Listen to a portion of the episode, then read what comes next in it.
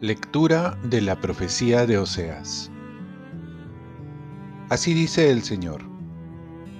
Yo llevaré a Israel al desierto, le hablaré al corazón, y me responderá allí como en los días de su juventud, como el día en que la saqué de Egipto. Aquel día, oráculo del Señor, me llamará esposo mío, no me llamará ídolo mío me casaré contigo en matrimonio perpetuo. Me casaré contigo en justicia y en derecho, en misericordia y compasión. Me casaré contigo en fidelidad. Y tú conocerás al Señor. Palabra de Dios. Salmo responsorial. El Señor es clemente y misericordioso. Día tras día te bendeciré y alabaré tu nombre por siempre jamás. Grande es el Señor, merece toda alabanza, es incalculable su grandeza. El Señor es clemente y misericordioso. Una generación pondera tus obras a la otra y le cuenta tus hazañas.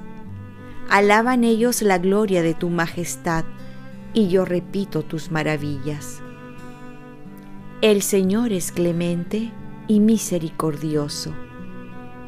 Encarecen ellos tus temibles proezas, y yo narro tus grandes acciones. Difunden la memoria de tu inmensa bondad y aclaman tus victorias. El Señor es clemente y misericordioso. El Señor es clemente y misericordioso, lento a la cólera y rico en piedad. El Señor es bueno con todos, es cariñoso con todas sus criaturas. El Señor es clemente y misericordioso. Lectura del Santo Evangelio según San Mateo.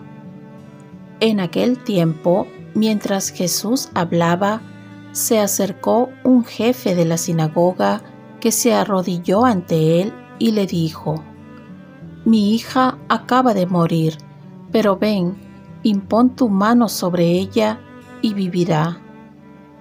Entonces Jesús se levantó y lo siguió con sus discípulos. Entretanto, una mujer que sufría de hemorragias desde hacía doce años se le acercó por detrás y le tocó el borde del manto pensando, con solo tocar su manto quedaré sana. Jesús se dio vuelta y al verla le dijo, Ten confianza, hija, tu fe te ha sanado. Y en aquel momento la mujer quedó sana. Jesús llegó a casa de aquel jefe y al ver a los que tocaban música fúnebre y a la gente que gritaba, dijo, Retírense, la niña no está muerta, está dormida. Y se reían de él. Cuando hicieron salir a la gente, entró él, tomó a la niña de la mano y ella se levantó la noticia se divulgó por toda aquella región. Palabra del Señor. Paz y bien, acércate a Jesús confiando y no serás defraudado. En el Evangelio se nos manifiesta dos milagros y nos muestra tres maneras de acercarnos a Jesús.